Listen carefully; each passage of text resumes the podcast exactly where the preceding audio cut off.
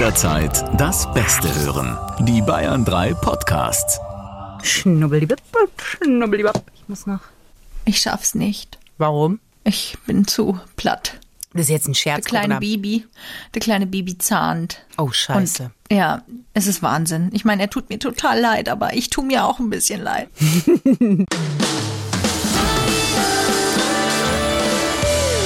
Freundschaft Plus. Mit Corinna Teil und Christine Barlock. Zart, hart, ehrlich. Ne, wer fängt an? Es ist ein bisschen wie das Western-Duell. Und äh, das Western-Duell findet statt in Freundschaft Plussihausen. Mit äh, Corinna Teil und mir, Christine Barlock, eurem zart, hart, ehrlichen Podcast in Bayern 3. Wir sprechen über alle Dinge, die euch so im Leben passieren. Und manchmal kann es ja sein, dass ihr in eine Beziehung stolpert oder schon lange in einer Beziehung seid und dann sind da immer so diese fiesen kleinen schwarzen Flecken. Und die lassen sich auch bei 60 Grad oder auch bei Kochwäsche nicht entfernen. I, das sind nämlich ich die Ängste. ich wollte gerade sagen, jetzt sehe ich aber irgendwelche ganz komischen Sachen vor mir. Ähm, ja, das stimmt, diese kleinen schwarzen fiesen Flecke. Wir sprechen über Ängste in Beziehungen. Kann auch in Freundschaften sein. Ich finde, man muss ja grundsätzlich unterscheiden. Es gibt welche, die durch vorangegangene Beziehungen entstanden sind und welche, also die man vielleicht Ja. eher vom Elternhaus mitbekommen hat oder so. Was ist, was ist denn eine typische Angst, die du kennst, Corinna, in Beziehungen? Oh, ganz viele. Hm, ich wusste, das ist wie das Bällebad der Ängste. Man muss dich einfach nur reinschubsen und mit irgendeinem farbigen Ball kommst du wieder nach oben. Freudestrahlend. Ja. ja, ganz, ganz verschiedene. Ich glaube, das hängt auch ein bisschen von der Phase der Beziehung ab. Also zu Beginn einer Beziehung, finde ich, sind die Ängste nochmal anders als später. Ach, stimmt, ja, das ist gut. Aha. Sag mal, bin ich gerade ein Unterhaltungsprogramm und du isst deine Knusperflocken und ich. Ja, das Ja, ist so, so das darauf basiert Gefühl. der Podcast, ja. Ein bisschen. Also ich kann mich zum Beispiel erinnern, dass ich anfangs total die große Angst hatte, mich zu zeigen, weil ich dachte, wenn ich mich zeige, so wie ich wirklich, wirklich bin, dann ist das nicht gut. Dann, dann Meinst du jetzt körperlich oder seelisch? seelisch? Okay. Ich kenne Ja. das andere Problem, deswegen habe ich nochmal nachgefragt. Nee, ich kenne das schon auch. Ich verstehe das schon sehr, sehr gut. Aber die größere Angst war einfach tatsächlich eher, dass ich einfach Angst hatte, nicht richtig, nicht gut genug zu sein für den anderen. Und in dem Moment, wo ich quasi alle Hüllen fallen lasse, und zwar nicht körperlich, ja, geht der andere, weil es ist ihm zu viel oder es ist ihm zu krass oder zu intensiv oder wie auch immer. Wie lange äh, glaubst du, hat diese Phase oder würdest du sagen, hat die Phase angehalten bei dir? Also Und wie ich hast glaube, du es in den vor- behoben? Ich glaube, in den vorherigen Beziehungen ist das nie weggegangen, weil ich mich da, glaube ich, auch nie so ganz, ganz, ganz gezeigt habe. Weil ich sehr früh die Erfahrung gemacht habe, auch ehrlich gesagt, dass das zu intensiv war, meinen Partnern. Die wollten nicht so eine Tiefe. Damit habe ich die schon irgendwie, glaube ich, auch vielleicht verschreckt. Na, ich glaube, ich komme jetzt mal, wie Sancho Panza, komme ich dir auf dem Esel entgegengeritten. oh Gott. Denn ich liebe übrigens Sancho Panza. Ich finde, es ist der beste Name, der je, neben D'Artagnan, der je in einem Buch äh, verfasst wurde. Sancho Panza, richtig großes Lob. Ähm, Ich dachte ganz lange, dass das einer von den Panzerknackern ist, bis ich verstanden habe, dass das nicht so ist. das Aber ist eine ganz andere, Geschichte. Ebene von Traurigkeit, Corinna, dann auf jeden Fall. Ich weiß. Ich weiß, Sancho Panzer. Na gut, Panzerknacker. Okay, Geh, wow. mach weiter. Dein Sancho Panzer kommt vorbeigeritten und hilft dir folgendermaßen. Ich glaube, was du meinst ist, dass du, wenn du jemanden gut fandest, selten du selber warst. Das war bei deinem Ehemann Rüdiger dann anders. Ich glaube wiederum, dass der andere das gespürt hat und da eine ganz komische Erwartungshaltung im Raum lag. Und das war, glaube ich, das, wo so eine Intensität da war. Du hast halt auch sehr viel Liebe zu geben und manche sind aber noch nicht bereit, die anzunehmen. Da muss man ja auch eine gewisse Erfahrung haben oder bereit für sein. Ja, ich glaube, es liegt daran, dass ich am Anfang halt äh, relativ tough war und recht unkompliziert getan habe, obwohl ich ja eigentlich nach einer tieferen Verbindung gesucht habe und damit eine falsche Erwartungshaltung geweckt habe. Was natürlich unterm Strich auf der Angst beruht, so wie ich bin, nicht richtig zu sein für den anderen. Du hast mich ja gefragt, wie ich das behoben habe. Also einmal hat mir extrem geholfen, wirklich, das war echt da sind mir Schuppen von den Augen gefallen, aber ich glaube auch nur, weil ich bereit war, dieses Buch so zu verstehen auch. Von Veit Lindau, Liebe radikal, war extremer Gamechanger für mich. Und ich habe eine Rise Up in Shine University bei der Laura Seiler gemacht. Das war auch sehr, sehr cool, einfach was die Selbstliebe anbelangt. Mhm. Und ich glaube, dass diese zwei Komponenten gepaart mit einer vorangegangenen Beziehung, in der ich sehr, sehr unglücklich war, dass diese drei Sachen irgendwie zusammengekommen sind, so dass ich dann ja meinem Rüdiger begegnet bin und so keinen Bock mehr hatte, weil das so viel Kraft kostet, irgendwas zu sein, was man nicht ist oder irgendwas ständig zurückzuhalten, nur damit der andere bleibt und das eigene Licht deswegen irgendwie klein zu halten. Da hatte ich so keinen Bock mehr drauf. Ha, aber Schlüssel-Schloss-Prinzip, weil ich wollte dich mich auch fragen, ob du nicht glaubst, dass deine Haltung, die du damals eher so hattest, beziehungsweise deine Ängste nicht auch einen bestimmten Männertyp angezogen haben, mit dem das quasi gar nicht schlüssel-schlossmäßig ineinander klicken konnte, sondern erst durch die Sachen, die du dann aktiv geändert hast, natürlich du auch andere Männer angezogen hast. Ja, das heißt, ja, die Ängste, die wir mit uns rumtragen, wenn wir uns denen nicht stellen, glaubst du, dass man ganz radikal sagen könnte, werden wir unseren Traumpartner auch nie finden? Ähm, vielleicht finden wir ihn. Die Frage ist, ob wir mit ihm dann in der Lage sind, eine Beziehung zu führen. Und da würde ich sagen, schwierig. Aha. Wahrscheinlich eher nicht. Es kann sein, dass er vor uns steht. Es kann aber gut sein, dass wir nicht in der Lage sind, das dann zu leben. Weil unsere Ängste uns sehr viel kaputt machen können. Leider.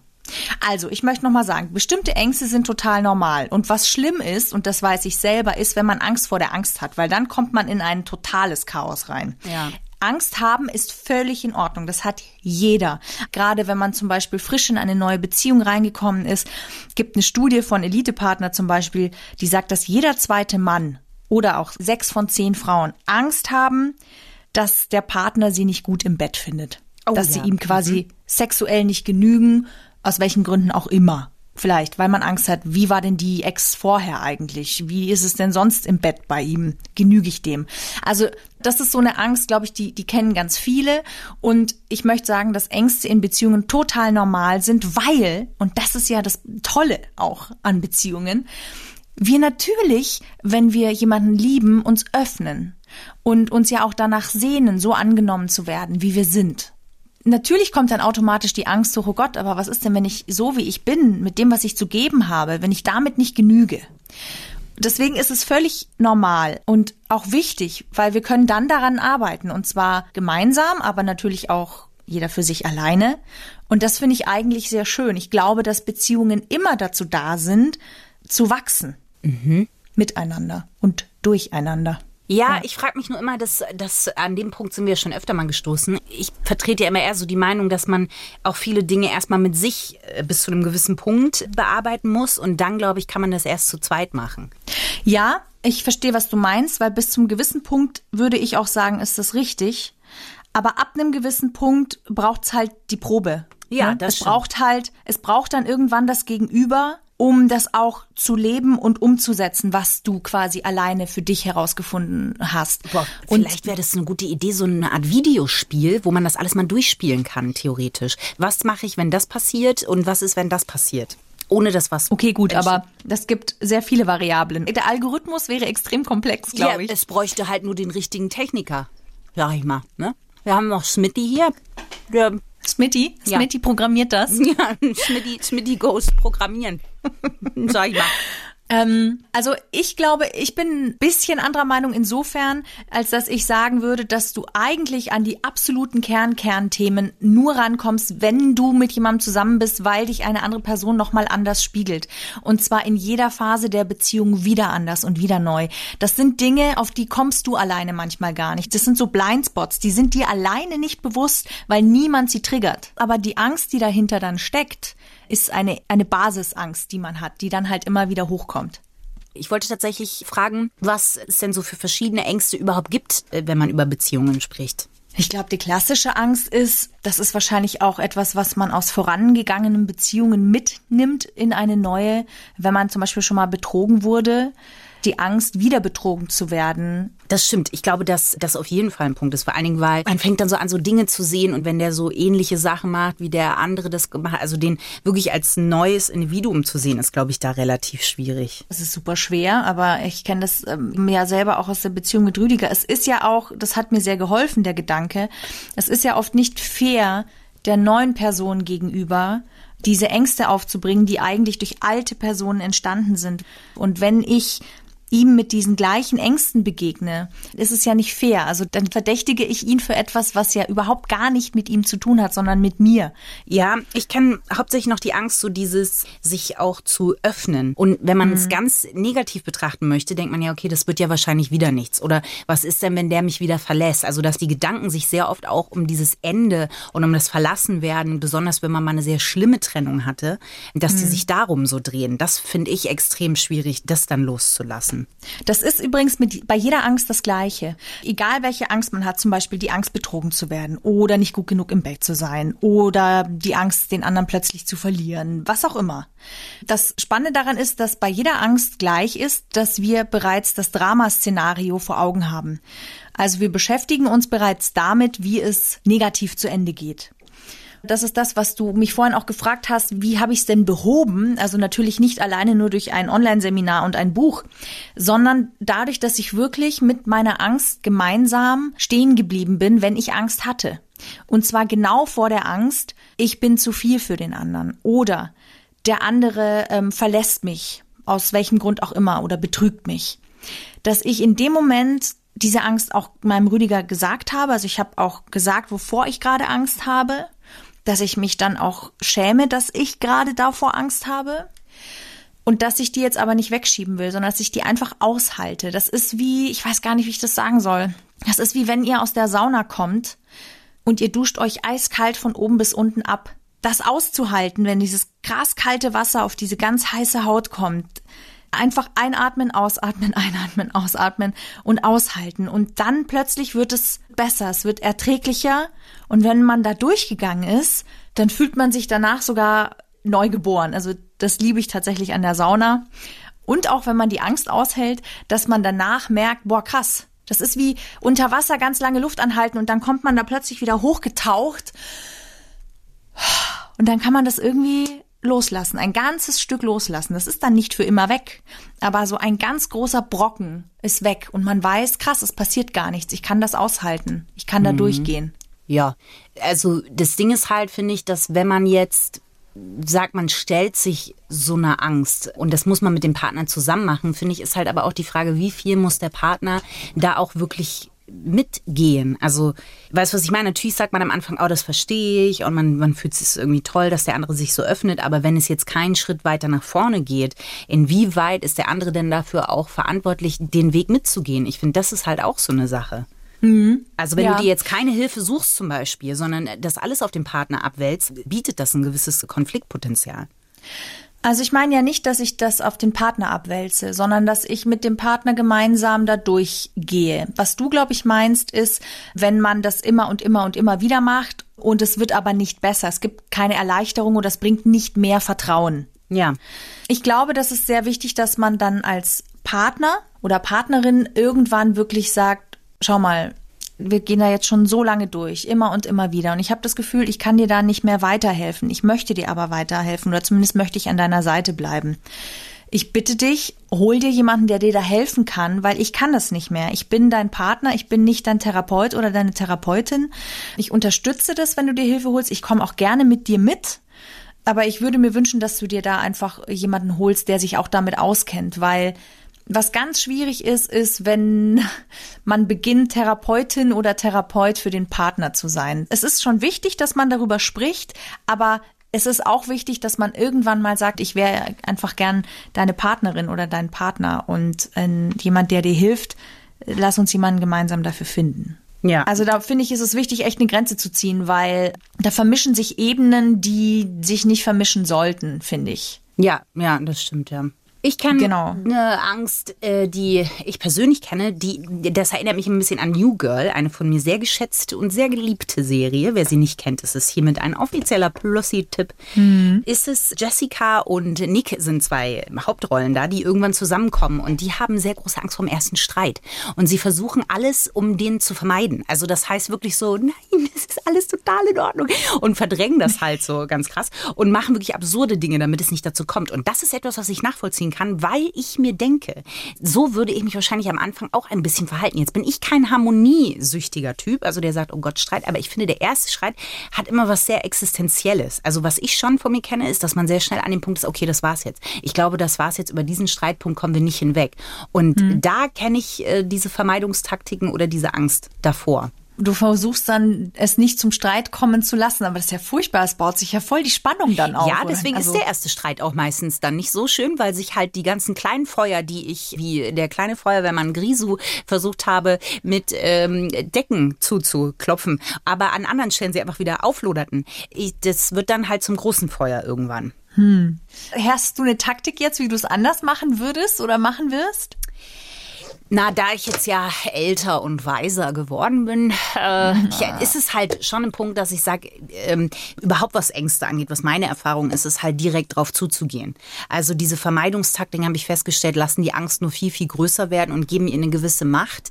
Weil grundsätzlich finde ich Ängste auch sehr wichtig. Sie warnen uns und wenn man ihnen vertraut, können sie uns auch sehr guten Weg leiten, wo irgendwas liegt, wo man vielleicht hinschauen sollte. Aber ich bin großer Verfechter mittlerweile der äh, Augen auf und äh, drauf zulaufen, weil sie dann oft automatisch kleiner werden. Also ich kenne Ja. das zum Beispiel auch, dass ich mit äh, der Angst dann konkret in Situationen, wo sich eine gewisse Angst aufbaut, einfach konkret rede. Also dass ich äh, sage, okay, pass auf, du hast jetzt fünf Minuten, um richtig äh, rauszukommen, alles zu geben, was du hast. Zeig's mir und dann merkt man in dem Moment, da passiert gar nicht so viel, wie man immer denkt. Und das lässt sie für mich schon ein bisschen kleiner werden. Also auch in Situationen, weil gerade was Beziehungen angeht, kenne ich das, dass sich da eine gewisse Angst äh, einfach vor Verletzungen, vor Verlust aufbaut. Und das hat mir immer sehr geholfen. Also kann ich dir total zustimmen, dass es Sinn macht, mit der Angst in Verbindung äh, zu gehen und ihr dann aber auch wieder die Schranke zu weisen und äh, zu sagen, so, äh, danke, ich habe verstanden, was alles schiefgehen kann. Ich fokussiere mich jetzt aber auf das. Und das finde ich tatsächlich war eine große Veränderung für mich in meinen Ängsten, dass ich dann auch gesagt habe, okay, aber wo will ich hin? Nicht, wovor habe ich Angst und was möchte ich visualisieren, was alles Schlimmes passieren kann, sondern wo möchte ich denn hin? Wie wünsche ich es mir denn? Es kostet ziemlich viel Konzentration und es kostet auch echt eine gewisse Anstrengung am Anfang. Aber je öfter ihr das macht, desto leichter gelingt es euch dann auch. Dass man in dem Moment der Angst die Angst nicht wegschiebt, sondern sagt, ich höre dich, ich sehe dich, ich verstehe dich auch. Aber weißt du, ich möchte dahin. Guck mal, da links, da stehe ich irgendwie mit meinem Rüdiger unter einem Apfelbaum, der gerade blüht. Und auf der Schaukel wippt unser kleiner Little R. Und es ist gut. Und er liebt mich und ich liebe ihn und alle sind gesund und happy. Also es ist, finde ich, auch ganz oft deswegen so wichtig, weil ich automatisch in ein anderes Gefühl komme. Weil ich mir automatisch erlaube, dass es auch schön sein darf und auch schön werden kann. Weil diese Option gibt es ja ganz genauso, wie es die Angst vor der anderen Option gibt. Ängste sind ja oft nicht real. Sie finden ja in dem Moment erstmal nur in unserem Kopf statt. Natürlich haben wir eine Geschichte mit den Ängsten, die wollen uns ja beschützen, deswegen sind sie da. Und gleichzeitig sind sie in dem Moment, in dem wir die Angst haben, noch nicht eingetreten. Also es ist nicht real. Wir konstruieren das in unserem Kopf. Und genauso wie wir das konstruieren können, können wir eben uns auch auf das konzentrieren, was sein darf, wie wir uns es wünschen. Nämlich zum Beispiel glücklich zu sein. Ja, das stimmt. Aber also das sind jetzt ja sehr große Themen, sehr große Ängste sozusagen. Aber ich kenne schon auch die, die kleinen Sachen. Ich kenne die Angst vom schlichten Alltag. Also gerade wenn man mit jemandem so in eine Beziehung stolpert, also es hat sich jetzt nicht angedeutet, sondern es äh, entwickelte sich so und hoppel, die hoppel, ist es auf einmal mein fester Partner. Und man denkt sich, ui, wie konnte das so schnell passieren und wie gestalte ich jetzt meinen Alltag? Äh, Das sind dann so Sachen, äh, da kommt dann mein komisches äh, Dasein auch ein bisschen durch. Zum Beispiel einfach der erste Toilettengang. Also äh, wenn man so dann plötzlich zum ersten Mal Alltag erlebt mit dem Partner. Ja. Also schon auch die Angst, dass es dem anderen vielleicht zu langweilig dann mit mir ist oder dass man so dieses, was man am Anfang macht, lass uns dahin fahren. Oh mein Gott, heute ist so schönes Wetter, lass uns das machen, weil wir ganz verrückt sind. Und äh, irgendwann sagt man, können wir heute vielleicht einfach zu Hause bleiben? Also diese Angst vor den alltäglichen Dingen, die kenne ich gerade am Anfang der Beziehung. Echt am Anfang. Echt. Ja. Ah, lustig. Ich kenne die jetzt erst. Was hast du dann gemacht? Also wie, wie hast du die Angst vor dem Alltag dann, hast du das angesprochen oder wie bist du damit umgegangen? Also da müsste man äh, mein jüngeres Ich und mein äh, mittelgereiftes Gouda-Ich einfach angucken. Und das, also früher war es so, dass ein Gefühl aufkam. Wenn jetzt zum Beispiel, wir, äh, ich habe am Anfang ja eine Fernbeziehung geführt mit meinem Partner.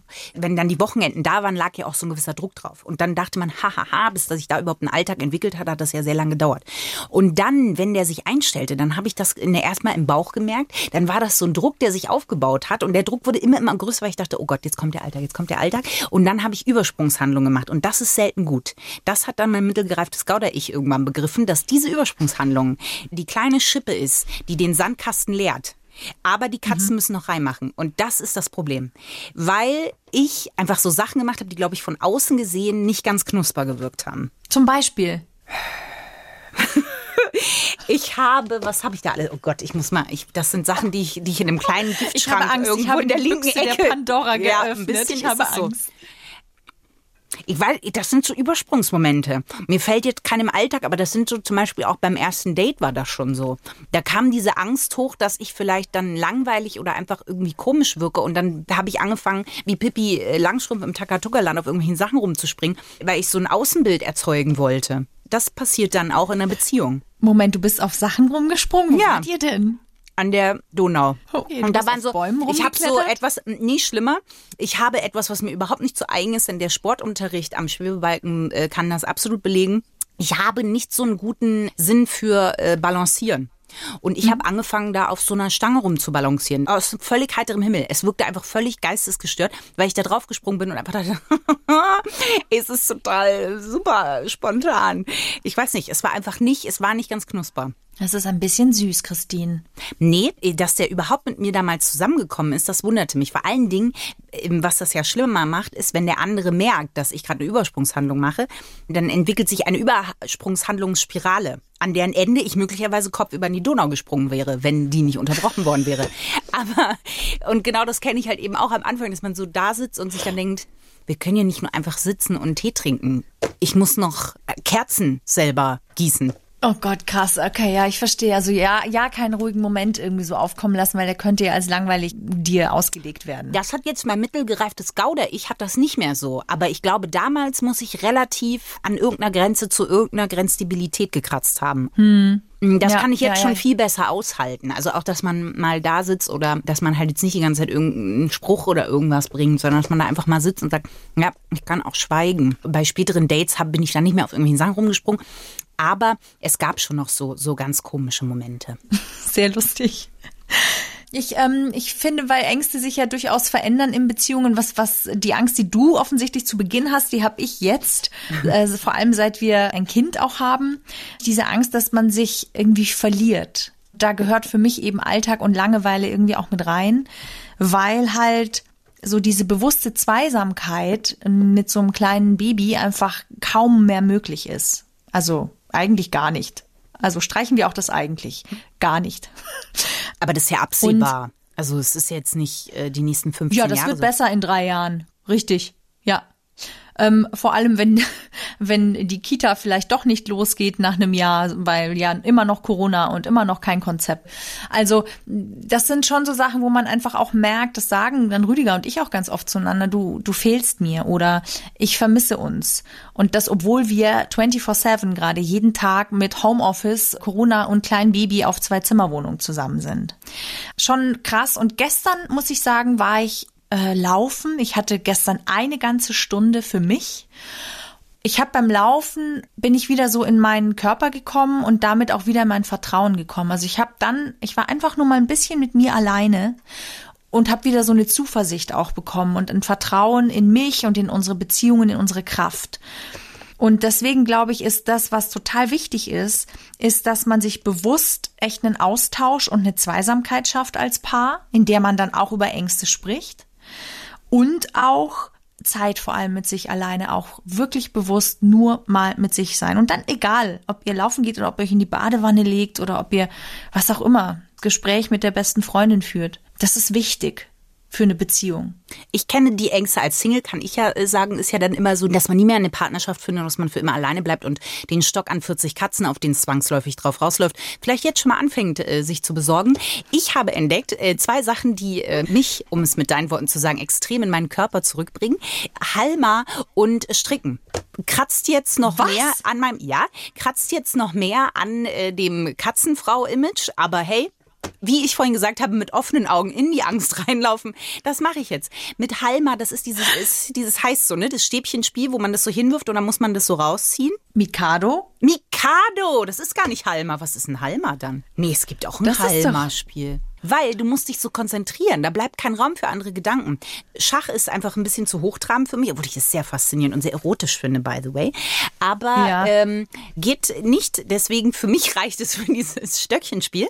Alles, was meine ganze Konzentration schon auffrisst und danach macht man sich nicht mehr so Gedanken. Man ist mit sich im Rein und ruhig. Und äh, stricken, nee, häkeln ist es. Häkeln macht ungefähr das Gleiche bei mir. Okay, weil ich habe nämlich gedacht, dass äh, du vielleicht dann gleich mit den Mikado-Stäbchen strickst. Das hätte ja tatsächlich funktionieren können. Es wäre sehr nachhaltig gewesen auch. Ein Cross-Hobby. Nee, das trenne ich schon schön voneinander. Aber Christine, seit wann häkelst du? Das ist sehr neu für mich und das ist ein bisschen beängstigend. Noch nicht so lange. Ich habe jetzt erst damit angefangen. Ich bin eingetaucht in die Welt von Wolle und Häkelnadeln. Der Grundstein wurde schon gelegt in der Grundschule, als ich einen Häkelkurs belegen musste. Die Lehrerin mir absolute Talentfreiheit attestiert hat und gesagt hat, das wird nichts. Und äh, der Topflappen, den ich damals gemacht habe, der war traurig. Den habe ich meiner Oma damals geschenkt und äh, der hatte so ein Riesenloch. Äh, sie hat ihn wirklich benutzt. Das muss ich hier ganz hoch anrechnen. Und sie hat, äh, der war einfach so, der, der, an dem konnte man sich nur verbrennen, weil der solche Löcher hat. Und das gilt es jetzt, diese Scharte gilt es auszuwetzen. Aber ich finde das ja jetzt beängstigend, dass ich das nicht mitbekommen habe, aber ich finde es echt toll, Wie dass du das auch. machst, weil du könntest ja ganz viele Dinge für kleinen Rüdiger könntest du ja häkeln, nicht wahr? Kleine Söckchen. Ich weiß nicht, ob ich dann vor, von der Patentante äh, zur Patentante des Grauens werde, wenn ich das mache. Nein. Warum denn? Ich weiß es nicht. Ich probiere es mal aus, aber das sind äh, meine Tipps, die ich euch mit an die Hand geben möchte, genauso wie der Fahrstuhl ins Glück. Ins Glück. Denn es verhält sich ja folgendermaßen, wenn man jetzt Angst davor hat, in eine Beziehung zu gehen oder man Angst davor hat, auf einen Partner zu treffen, so muss man es richtig formulieren.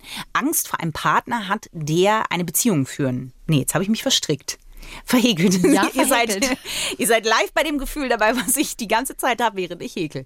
Ähm, wie erkenne ich einen Partner, der Angst vor Beziehungen hat? So rum.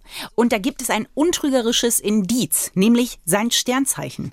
Haha, denn man kann natürlich an den Sternzeichen sagen, wer hat denn Angst vor Beziehungen? Und da unterscheidet es sich zwischen Männern und Frauen. Deshalb geben wir im Fahrstuhl des Glücks nicht ganz ernst gemeinte, aber doch ernst geschriebene Tipps an die Hand. Bei Männern sind die Sternzeichen, die Angst vor einer Beziehung haben, der Widder, Zwilling und Ah, lass mich raten, lass mich raten. Ähm, äh, Skorpion oder Wassermann? der Skorpion. Und ich habe hier nicht aufgehört zu buddeln, denn ich dachte mir, hm, das kann man doch am besten überprüfen, indem ich mal berühmte Widder rausgesucht habe und Zwillinge und Skorpione und man angucken kann, wie denn ihr Paarungsverhalten war. Gerhard Schröder, war der nicht Widder? Das weiß ich nicht. Ich weiß nur, Seth, Seth der Mann mit dem beschissensten Vornamen äh, für Deutsche, Seth Rogen, das ist so ein Komiker. James Franco, dem gibt auch so einen Hauch von Don't Do It einfach. Und Quentin Tarantino. Sind die alle mehrfach äh, verheiratet gewesen oder wie? Quentin Tarantino ist jetzt verheiratet, aber es hat ja sehr lange gedauert nach seiner äh, Fußliaison mit Uma Thurman. Das würde jetzt zu weit führen, aber das war tatsächlich, der ist ja nicht ganz sauber. Hattest du nicht auch mal einen Widder, Corinna? Der, Ich hatte der, sehr viele Widder. Aha. Ja. Erkennen wir hier Ja. ein Muster? Und hattest du Ich mit denen mal eine längere Beziehung oder hatten die Angst? Die hatten natürlich Angst, natürlich. Ja, aber die habe ich ja auch angezogen. Aber ich habe, muss ich sagen, mit Widdern sehr oft immer auf einer sexuellen Ebene äh, Britzelbitzels da oft. Im Namen unserer Hörerschaft, Corinna, herzlichen Glückwunsch. äh, Zwillinge. Aber ich möchte gut, ich möchte unbedingt Gerhard Schröder von mir weisen, der auch Widder ist tatsächlich und der ja doch sehr viele Ehen geführt hat oder führt, muss man noch Eben, dazu weil er sagen. Beziehungsangst hat, weil er dann doch immer wieder wegrennt. Aber meine Mama ist auch Widder und meine Mama ist jetzt seit 30 Jahren mit meinem Vater verheiratet. Ist ein Lasso im Spiel? Nein, eher eine Kette aus äh, Stahl. Na, siehst du. Dann berühmte Zwillinge. Johnny Depp, der ja schon in der Liste aufgetaucht ist bei äh, Frauen, die sich gerne befriedigen, stellen sich ja gerne Johnny Depp vor. Und Daniel Brühl. Mhm. Was sind das jetzt für Typen nochmal? Die sind eher bindungs... Bindungsängstlich. Das sind die drei Sternzeichen Widder, Zwilling, Skorpion. Sind bei Männern, Achtung, wegrennen, wenn er sagt, ich bin Zwilling. Dann äh, nehmt die Füße in die Hand und macht den Roadrunner. Ja, mit Zwilling kann ich auch bestätigen, dass wir sind voll, wir machen gerade voll das Sternzeichen-Bashing, Christine. Das stimmt nicht, weil jetzt kommen wir zu Skorpion und ich bin ja Skorpion. Deswegen darf ich die ganz besonders bashen. Ich habe mir natürlich besonders interessante Vertreter dieses Sternzeichens ausgesucht. Aus Eigeninteresse. Bill Gates. Haha. Martin Luther war Skorpion. Wusstest du das? Ich nicht. Nee. Siehst du? Türen, Thesen. Ich bin Themen, Türen, Thesen. Temperamente. Richtig. Und Leo DiCaprio. Und ich finde, da trifft das ja nun eindeutig zu. Christine, danke dir vielmals, dass Sehr gerne. du uns hiermit wirklich geholfen hast. Also ganz weit nach vorne Sehr hast gerne. du uns damit gebracht, was Bindungsängste Bei Frauen ist es übrigens ganz kurz Schütze, Löwe und Waage. Das wären die bei Frauen, die Bindungsängste haben. Der Rest ist natürlich niemals bindungsängstlich. Nein, nein, nein, nein, nein, nein, nein, nein, nein. Gut, dann erspare ich euch heute den Otterwitz. Warum? Denn, ja, weil wegen der Zeit. Ja, die sind jetzt aber auch nicht ein Zeitfresser, ne? Also die kann man schon unterbringen, wenn man will, Corinna. Also, wenn ein Otter große Angst hat, zum Beispiel vor einer Beziehung, dann schill Otter mm, ihm die Knie. Haben Otter Knie? Das muss ich googeln. Ciao Sie, wir freuen uns auf jeden Fall, wenn ihr zur nächsten Folge Freundschaft Plus wieder mit dabei seid. Und dann geht es äh, rapide bergauf mit den Otterwitzen. Ganz bestimmt. Danke, dass ihr dabei wart. Wenn es euch gefallen hat, wir sind euch sehr dankbar für eine Bewertung. Gebt uns gerne 5-Sterne-Bewertung auf iTunes, wenn euch Freundschaft Plus gefällt. Oder schreibt uns eine Bewertung. Und ansonsten freuen wir uns, wenn ihr das nächste Mal dabei seid. Eure zwei ondulierenden Stimmungsaufheller, Corinna und Christine. Freundschaft Plus. Mit Corinna Teil und Christine Barlock. Immer sonntags von 8 bis Mitternacht in Bayern 3. Noch mehr Bayern 3 Podcasts, jetzt überall, wo es Podcasts gibt. Und natürlich auf bayern3.de. Jederzeit das Beste hören. Bayern 3.